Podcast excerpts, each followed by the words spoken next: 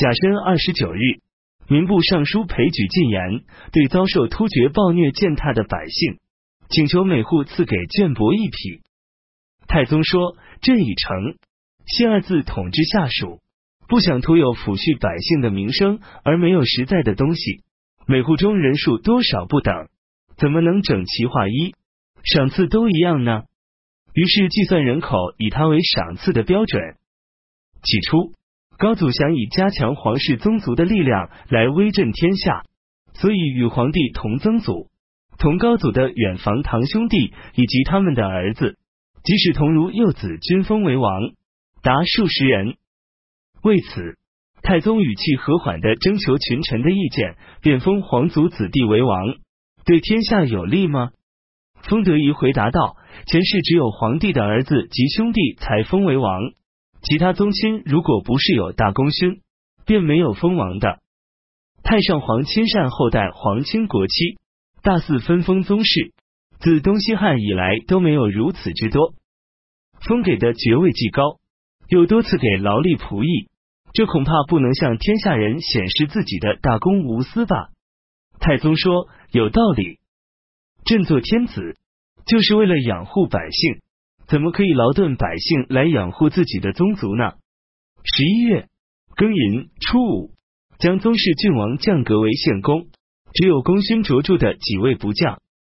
丙午二十一日，太宗与群臣讨论防盗问题，有人请求设严刑重法以禁盗，太宗微笑着答道：“老百姓之所以做盗贼，是因为赋役繁重，官吏贪财求贿，百姓饥寒交集。”所以便顾不得廉耻了。朕主张应当杜绝奢夷浪费，轻徭薄赋，选用廉吏，使老百姓吃穿有余，自然不去做盗贼。何必用严刑重法呢？从此经过数年之后，天下太平，路不拾遗，夜不闭户，商人旅客可在野外露宿。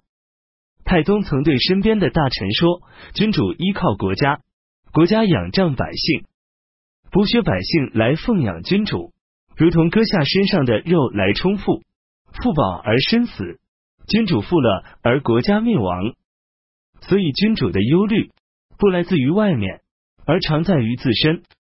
凡欲望多则花费大，花费大则赋役繁重，赋役繁重则百姓愁苦，百姓愁苦则国家危急，国家危急则君主地位不保。朕常常思考这些。所以不敢放纵自己的欲望。十二月己巳十五日，益州大都督窦轨上奏，声称当地的辽民造反，请求朝廷派兵讨伐。太宗说：辽民依仗山林，时常出来做些小偷小摸的事，这是他们的平常习惯。地方官如果能以恩信安抚，他们自然会顺服。怎么可以轻易动干戈？不。打辽民，把他们当作禽兽一般，这难道是当百姓父母官的本意吗？最后没有准许出兵。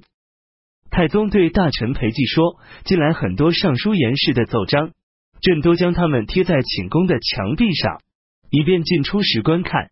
朕时常思考为政之道，有时要到深夜才能入睡。希望你们也要恪尽职守，与朕的这一心意相称。”太宗历经求治，多次让魏征进入卧室内询问政治得失。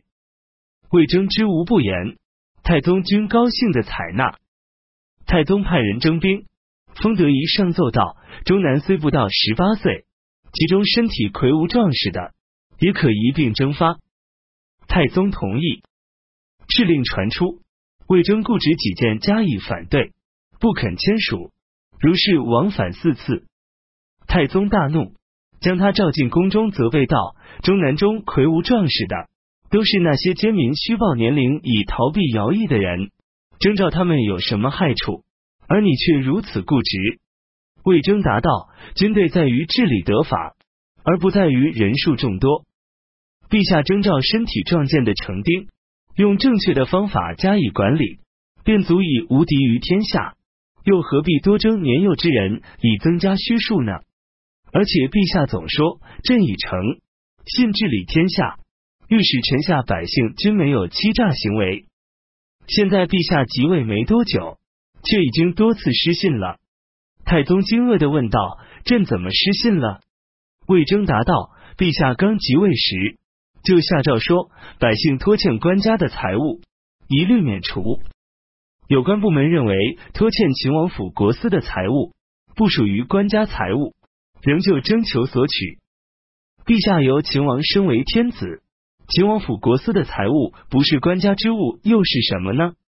又说，关中地区免收二年的租调。”关外地区免除徭役一年，不久又有敕令说，已纳税和已服徭役的，从下一年开始免除。如果退还已纳税物之后，又重新征回，这样百姓不能没有责怪之意。现在是既征收租调，又指派为兵员，还谈什么从下一年开始免除呢？另外，与陛下共同治理天下的都是地方官。日常公务都委托他们办理，至于征点兵员，却怀疑他们使诈，这难道是以诚信为治国之道吗？太宗高兴地说：“以前朕认为你比较固执，怀疑你不通达政务，现在看到你议论国家大政方针，确实都切中要害。朝廷政令不讲信用，则百姓不知所从，国家如何能得到治理呢？朕的过失很深呢。”于是不征点中南做兵员，并且赐给魏征一只金瓮。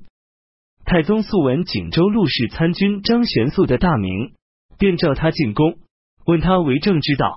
张玄素答道：隋朝皇帝好独揽各种政务，而不委任给群臣，群臣内心恐惧，只知道秉承旨意加以执行，没有人敢违命不遵。然而以一个人的智力决断天下事务。即使得失参半，官谬失误之处已属不少。加上臣下产于皇上受蒙蔽，国家不灭亡，更待何时？陛下如能慎责群臣，而让他们各司其事，自己高拱安坐，清和静穆，考察臣下的成败得失，据以实施刑罚赏赐，国家还能治理不好。而且我观察隋末大动乱，其中想要争夺天下的不过十几人而已。其余大部分都想保全乡里和妻子儿女，等待有道之君而归附。由此可知，百姓很少有好作乱的，只是君主不能使他们安定罢了。太宗欣赏他的言论，提拔他为侍御史，前幽州记事参军，执中书省张运谷，呈给太宗一篇大宝箴，大略写道：圣人上承天命，整黎民于水火。就时世之危难，所以一个人来治理天下，而不以天下专奉一人。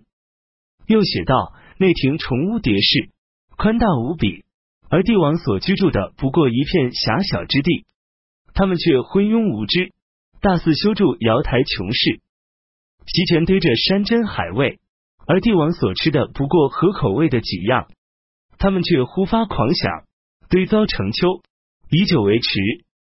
又写道：不要无声无息、糊里糊涂，也不要苛察小事，自以为精明。应该虽有面前的垂柳遮住双眼，却能看清事物的未成形状态；虽有框挡住耳朵，却能听到尚未发出的声音。太宗身为嘉许，赏赐给束帛，任命他为大理丞。太宗召见傅毅，赐给他食物。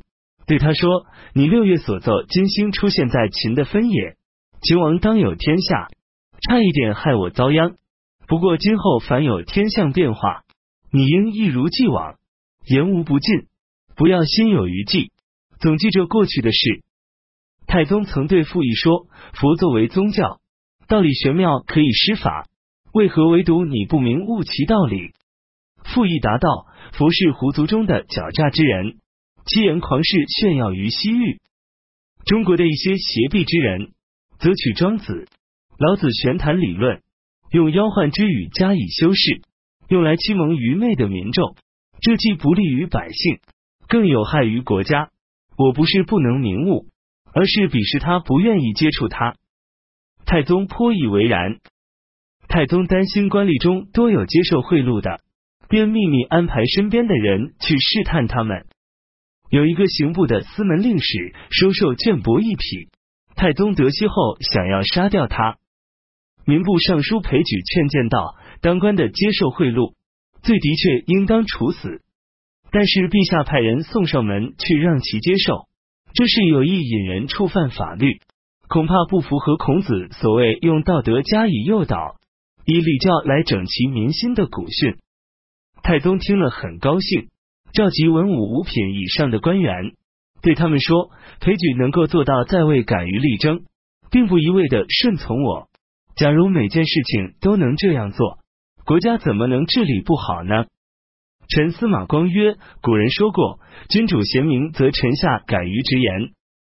裴举在隋朝是位佞臣，而在唐则是忠臣，不是他的品性有变化。